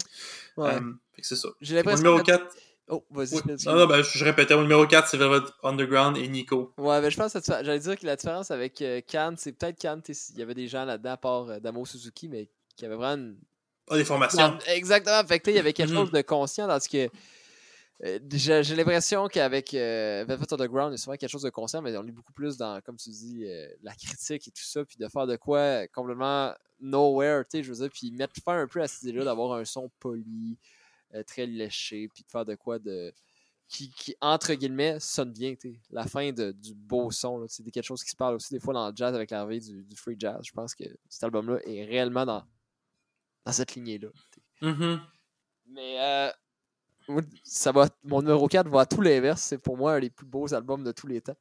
Euh, c'est Leptap d'Harmonium. Je peux comme pas mhm. passer à côté de cet album-là quand on fait Ben oui. De, de top comme ça de nos albums préférés. Euh, ben, pour toutes les raisons que j'ai dit sûrement à 10 épisodes sur Leptap d'Harmonium. Euh, ben, tu sais, c'est juste, pour moi, c'est grandiose. C'est un chef-d'œuvre. Pour moi, c'est l'aboutissement aussi d'un projet musical qui a marqué le Québec. Euh, c'est c'est les arrangements. Pour moi, c'est. Je pense, je dirais même, c'est mon album préféré. Pourquoi c'est important pour moi? Euh, ça m'a beaucoup ouvert au mélange entre la- le prog, la musique classique, le jazz, euh, la musique symphonique. Euh, après ça, ça m'a beaucoup inspiré quand j'ai fait des arrangements euh, symphoniques pour des projets. Euh, ça a beaucoup influencé le côté compositeur en moi de faire des albums concept. Donc, pour toutes ces raisons, c'est mon numéro 4. C'est un album que j'ai découvert beaucoup trop tard pour que je puisse dire qu'il qu'il a un grand impact sur moi, mais quel album? Ça, on, a- on en parle tellement souvent, mais Moi, je l'ai découvert à 20 ans, quand même, quand même. Quand même. Mais euh, ouais, excellent. Excellent. Euh, C'est drôle parce que la raison pour laquelle je l'ai pas écouté, c'est parce que j'aime tellement la cinquième saison. Puis mon père me disait souvent, ah, c'est moins bon, tu sais. Fait que j'étais comme, ah, je vais être déçu, tu sais. Mais je pense que ce que mon père dit, c'était pas la même chose. C'est différent. C'est pas la même chose. Hmm. Je pense que lui, ça, ça l'intéressait moins, mais je pense pas que c'est mauvais, c'est juste très différent. Euh, mon numéro 3, là, finalement, les, les, les gens qui écoutent le balado vont dire Bon, c'est quand qu'il parle de prog, lui? Mhm. Euh, On va en parler. euh, pour moi, j'ai pas découvert le prog à travers cet album-là. Je pense pas. J'écoutais, j'écoutais du Yes avant ça, du Pink Floyd. Mais il y a un moment dans ma vie que je vais jamais oublier. Écoute, on avait acheté pour Noël à mon père une table tournante USB, euh, ma mère et moi. Puis je devais avoir, je sais pas, 15 ans, dans les 14 ans, dans les environs. Puis là, mon père, il est excité, puis il dit hey, on va écouter de mes vieux vinyles que j'ai pas écouté depuis des années. fait que là, il monte en haut avec une pile de vinyles. puis il m'en sort un. Puis il me dit hey, ça, t'es pas prêt pour ça. T'sais. Je sais pas exactement ce qu'il a dit, mais il m'a dit quelque chose dans le genre ça, ça, ça va te faire capoter. Ça. mon père aussi, il me sort... ça. fait que là, il me sort une, une pochette. Puis déjà, la pochette, je savais qu'il y a quelque chose qui allait pas. Là. Fait que tu te dis sûrement c'est quoi? Tu sais sûrement c'est quoi? Il part le, le vinyle. Supertramp? Non, non, non, je connaissais déjà bien Supertramp avant ça. Non, mais la pochette, euh, je savais qu'il allait avoir quelque chose qui allait se passer. C'est Six d'Alfred Child? Non, il avait pas en vinyle. Fait que là, il part, et là, ça part In the Court of the Crimson King. Oh mon dieu! Ben là, man, ok, ok, je vois le genre. Ok, ouais, ouais, avec raison, man. Fait que là, là, là, écoute, 21 Century Schizoid Man qui part. J'avais jamais entendu quelque chose comme ça. J'en revenais pas. Et pour moi, ça a été... Euh, j'aimais déjà Supertramp, j'aimais déjà euh, Pink Floyd, j'aimais déjà Yes. Mais je pense que ce moment-là, c'est le moment qui m'a fait devenir un fan de prog pour le reste de mes jours. Hmm. Ce, feeling-là de j'ai jamais entendu quelque chose comme ça. Hmm. C'est complexe, c'est beau, c'est bon, c'est long, ça sonne, c'est juste incroyable. C'est vraiment à ce jour un moment qui me va rester gravé dans ma mémoire pour toujours. Puis, je pense que c'est impossible de rester indifférent à cette chanson-là puis à cet album-là. Hmm. Euh, puis, je suis sûr que tout fan de prog a un certain niveau de respect pour ça parce que c'est juste trop capoté. Ben, c'est comme euh, l'original aussi, là. Ben, c'est ce que certains disent. Euh, mais, puis pour moi, ça a été le début vraiment d'une histoire d'amour qui, à ce jour, vous le savez très bien, chers auditeurs, continue mon amour du rock progressif. Donc, le numéro 3, c'est In the Court of the Crimson King de King Crimson. Wow, ben là, euh, c'est drôle parce que là, je, viens de penser à plein d'albums que j'aurais pu mettre dans mon top 10 que j'ai oublié parce qu'il y en a tellement. Puis, tu sais, je veux dire, je vais pas vendre de punch, mais il, est, pas là, j'ai oublié. Mais je vais le mettre comme hmm. un des trucs zéro parce que King Crimson a tellement pris de place euh, dans ma vie euh, que. Comment je pourrais dire que je pense que je serais pas le même musicien. Je me souviens surtout la première année que j'ai joué de la basse dans ma vie. Euh, ça a fait en sorte que. En fait, non. En fait, je recommence. Ce groupe-là a mhm. fait en sorte que. Euh, je pense, j'ai, surtout comme compositeur, mais j'ai voulu créer ma propre musique. Parce que j'avais écouté des DVD euh, d'un show dans le temps de l'album Track. C'est ça que je réfléchissais. Oui, mhm. à Tokyo. j'ai tellement écouté le premier été que j'ai joué de la basse. Euh, que ça, je pense que ça a changé complètement ma vie aussi. Mais euh, j'ai oublié de mettre ça. Mais on va dire que c'est mon album zéro. Euh, moi, mon numéro 3, Phil, on a parlé de Primus il n'y a pas longtemps. C'est pas mon mm-hmm. album préféré de Primus, mais c'est l'album qui a fait en sorte sûrement que je joue de la basse électrique aujourd'hui. Parce que quand j'ai reçu ma basse à Noël, en, le Noël de 2006, mon frère m'a fait entendre une pièce de cet album-là, puis j'ai beaucoup écouté cet album-là après. Et c'est l'album Antipop de Primus. Mm-hmm. Euh, le jeu, tu sais, tantôt je parlais que Alain Caron, ça a été ma deuxième, mon deuxième bassiste qui m'a fait euh, vouloir pratiquer full. le premier, ça a été Les Claypool. Mm-hmm. Et à cause de la pièce Lake Warhead qui se trouve sur l'album Antipop. Donc pour cette raison-là, c'est un album extrêmement euh, important pour moi. Mm-hmm. J'ai jamais écouté. mais il faudrait bien que je m'y prête un jour. ben, tu sais, je veux dire, c'est pas nécessairement mon préféré d'eux maintenant, mais tu sais, je pense à un album très rock, très respectable, ceci dit. Très respectable. Euh, mais oui. Alors, euh... mais, euh, mais ouais, c'est pas mal ça. Ben, écoute, passons euh, sans plus tarder à mon numéro 2. Hmm. Qui est un album, là, on est vraiment dans les c'est vraiment essentiel. Là. Puis celui album-là, c'est pas nécessairement le premier que j'ai entendu de ce groupe-là, mais c'est le premier que j'ai possédé. Comment, comment approcher ça? Ouais, ouais. Comment expliquer, raconter cette histoire-là? J'étais à Noël chez. Euh, on a, c'était bizarre cette année-là, on a fêté Noël dans des amis, chez mes amis, mes parents. Ouais, ouais. Euh, Puis, euh, leur, leur fils avait reçu Guitar Hero 2 Wow, ça, ça me rappelle des bons souvenirs. à, à Noël. Puis, euh, puis il commence à jouer, puis il était déjà bon, tu sais. Moi, je savais jamais jouer, puis je trouvais ça bien impressionnant, puis je le regardais jouer, tu sais. Puis là, il m'a demandé, tu sais, quel, quel, quel, euh, quel tune aimerait que je joue. Puis là, il y en avait, euh, je pense qu'il avait fait le code, ou je sais pas quoi, pour tous les avoir. Puis là, moi, je voulais faire mon, mon cool, tu sais. Parce que je connaissais pas beaucoup les chansons, j'étais pas vieux, là. Écoute, je devais avoir, euh, j'étais au primaire, là. T'as-tu joué Sunshine of Your Love de Cream? C'était pas la chanson, man. Fait que, Ah, là.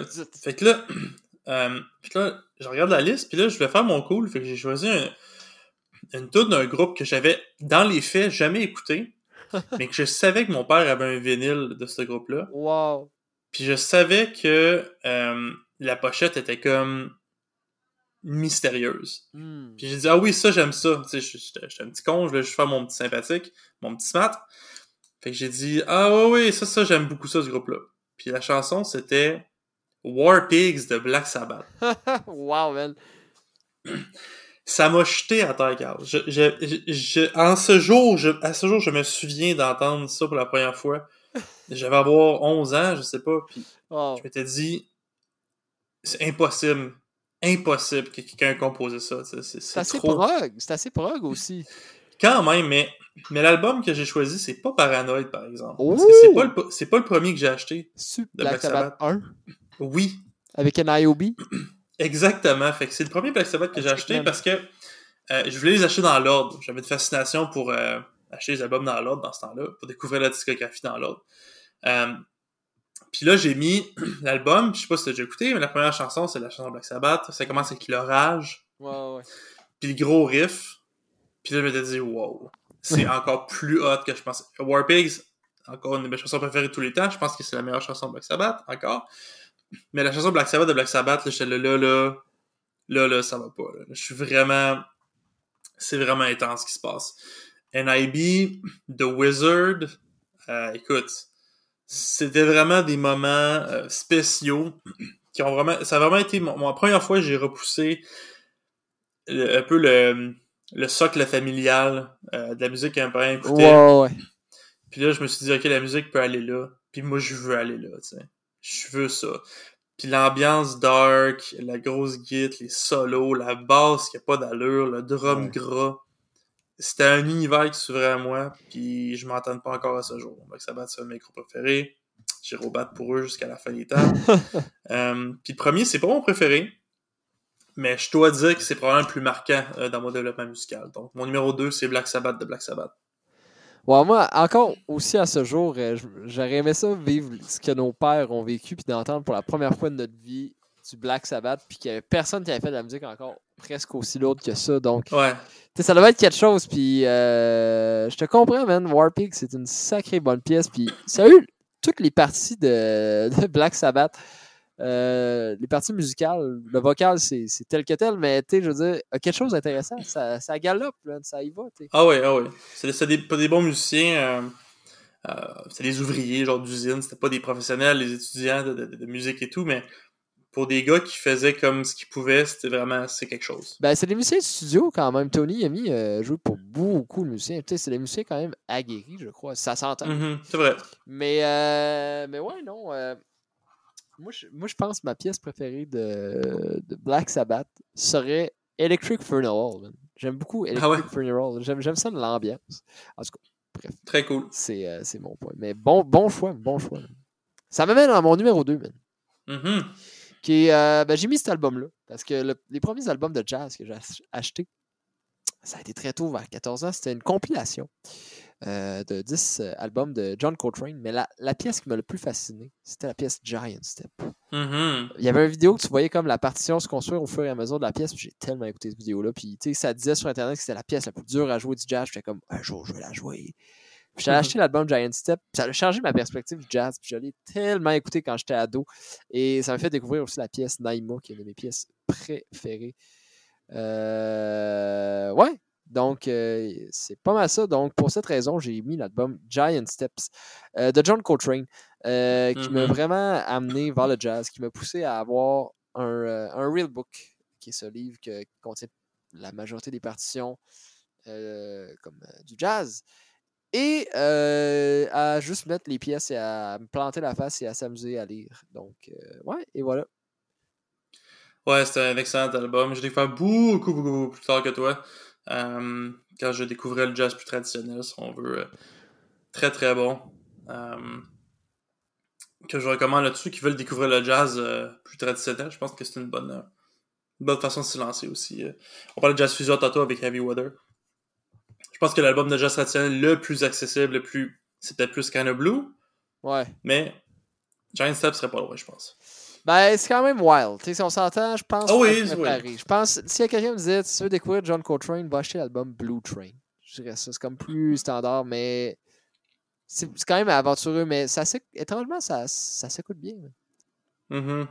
Puis pauvre Tommy, Tommy Flanagan, qui était le, le pianiste, euh, que lui est arrivé en studio, genre, puis qui s'est fait mettre cette partition-là. Puis pour, pour les gens peut-être moins connaisseurs de cette pièce, de cette pièce-là, euh, c'est une pièce dont le rythme harmonique euh, et, la vitesse de la pièce est vraiment rapide. C'est très dur à improviser là-dessus parce qu'il n'y a, y a rien de, y a une- y logique, mais il n'y a rien d'habituel à ce qui avait été fait dans le jazz avant.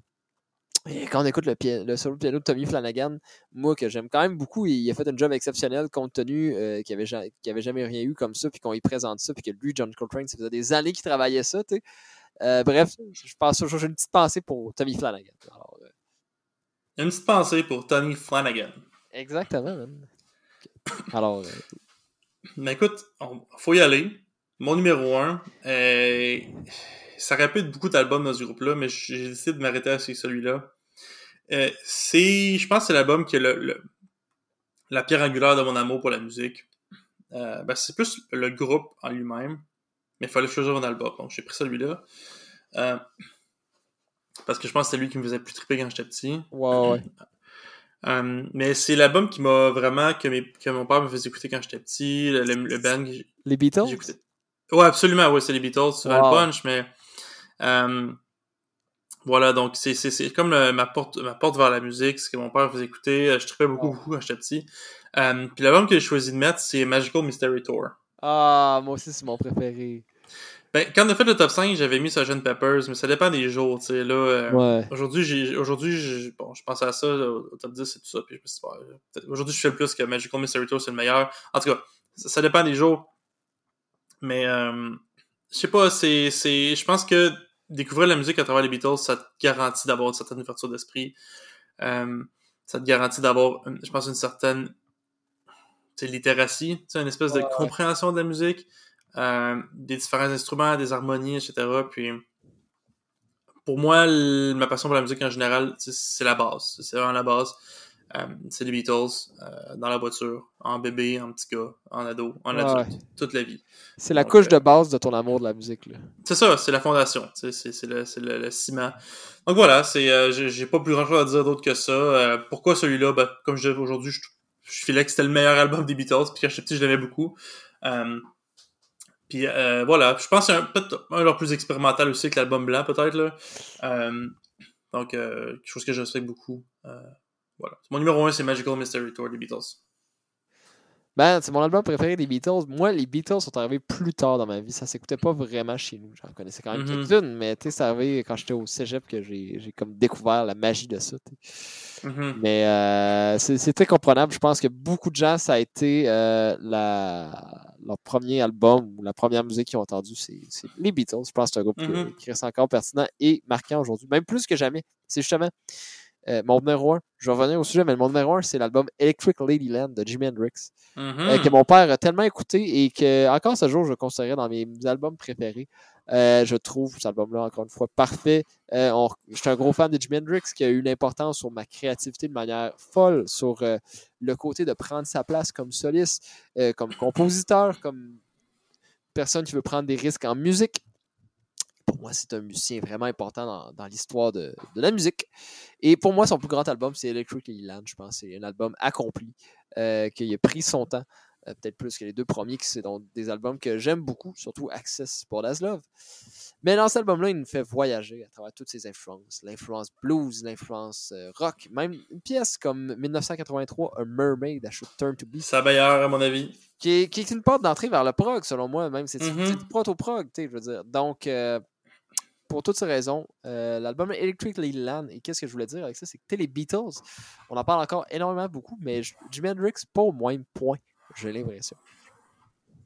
Moi, je pense que son impact euh, sur la musique en général est peut-être moins grande. La musique grand public, mettons. Ouais, ben en même temps, tu sais, quand on check tout. C'est que le rock est peut-être moins présent aujourd'hui, c'est juste ça. Tu sais, dans Ça le temps qu'il y avait euh, Van Halen, des trucs comme ça, la guitare était tellement à l'avant-plan qu'on pouvait pas sortir Jimi Hendrix de la tête, mais là. Ouais. Et voilà, ouais, c'est pas mal ça. Mais pour toutes ces raisons, ouais. Electric Ladyland de Jimi Hendrix. Excellent choix. Euh, top 10, pas facile, mais bravo de t'être prêté au jeu. À Euh, toi, c'est- toi aussi, mon fil, ça a été. Moi, j'ai vraiment eu du fun, là, fait que. Ben oui. Euh, écoute, le temps avance. Euh, j'aimerais mentionner deux trucs. Euh, d'abord, d'abord, euh, j'aimerais ça remercier un nouvel ami euh, de l'émission. Je, je le pas au complet parce que j'ai pas nécessairement son autorisation.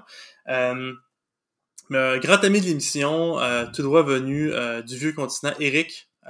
Donc, je sais pas, je sais pas si je te l'avais dit, Carl, mais Eric a pris l'initiative de créer des playlists, des listes de lecture de chaque épisode des gars du prog sur Spotify. Donc, lui, ce qu'il fait, ben, je sais pas s'il le fait pour tous les épisodes, je veux pas non plus lui mettre de pression, mais ce qu'Eric me racontait, c'est que euh, euh, on a la mauvaise habitude de parler de beaucoup de choses euh, dans les épisodes.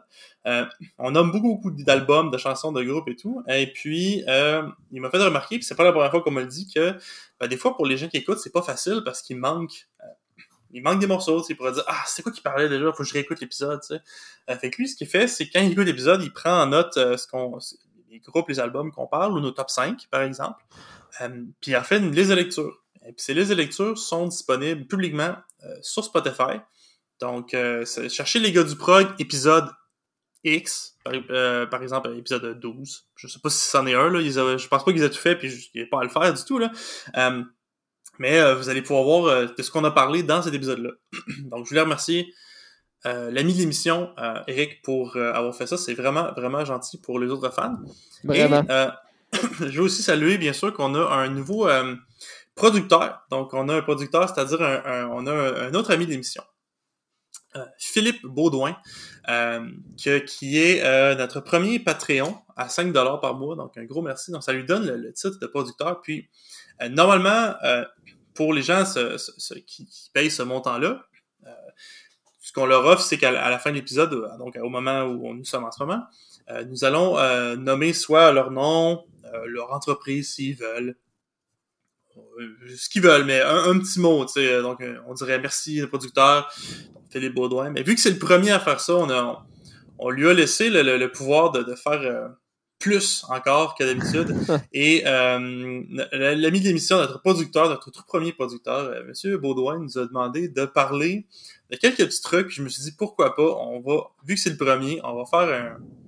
Ça, normalement, une publicité comme ça, ça serait beaucoup plus sur le Patreon, mais vu que c'est le premier, on va faire une exception. Il veut qu'on parle de euh, du nouvel album euh, de son ami, euh, donc qui s'appelle Grey, White, Silver, Yellow and Gold. Euh, et je crois que le nom du groupe c'est Carcius, donc K-A-R-C-I-U-S. Donc allez regarder ça, euh, allez supporter son ami, il devrait être partout euh, dans euh, dans les plateformes de, de, de, de, comment on dit de streaming, donc et tout. Donc merci beaucoup à, à Philippe Baudouin, notre premier producteur. Si ça vous intéresse de vous aussi devenir un producteur, allez voir notre Patreon, notre Patreon, patreon.com barre oblique les gars du prog. Ça, c'est la meilleure façon de nous soutenir financièrement. Euh, Carl et moi, on s'approche notre objectif, vous allez pouvoir le voir sur la page du Patreon, de, euh, de pouvoir finalement payer nos dépenses euh, reliées au podcast. Euh, donc, merci à tous ceux qui nous supportent. Euh, c'est tellement apprécié. Carl et moi, on est extrêmement touchés que vous soyez prêts à faire ça pour notre projet, comme ça, de participer comme ça. C'est vraiment vraiment apprécié. Euh, Puis si vous voulez euh, nous supporter d'une autre façon, vous pouvez simplement partager euh, l'épisode avec vos proches, vos amis mélomanes. On a tellement parlé de genre aujourd'hui, on a parlé de jazz, on a parlé de musique expérimentale, de noise, de prog, de proto-metal. de Japanese Indie Rock Shibuya-ke. On a tout, on a tout parlé aujourd'hui. on a tout parlé aujourd'hui. Fait que je pense qu'il y, a de la- place pour tout le monde dans ce balado-là. Fait que partagez avec vos amis, c'est tellement apprécié. Euh, Puis si vous voulez nous écrire, euh, je sais que des fois je prends, je prends du temps à répondre. Euh, je devrais euh, redoubler d'efforts. Donc euh, merci de votre patience, mais quand même, si vous voulez nous écrire, vous pouvez le faire à les gars du prog à commercial gmail.com ou sinon vous pouvez laisser un commentaire sur euh, le vidéo YouTube si c'est là que vous écoutez le balado. Donc voilà, je pense que j'ai tout dit. Encore un immense merci pour 50 épisodes à toi, Carl, et à tous nos auditeurs. Immense merci. Euh, et puis, je te laisse le mot de la fin. En fait, je vais juste te dire euh, merci, mon fil, de- d'encore faire ça avec moi. C'est toujours un honneur, man. Puis euh, je nous souhaite encore le plus d'épisodes possible. Un autre 50.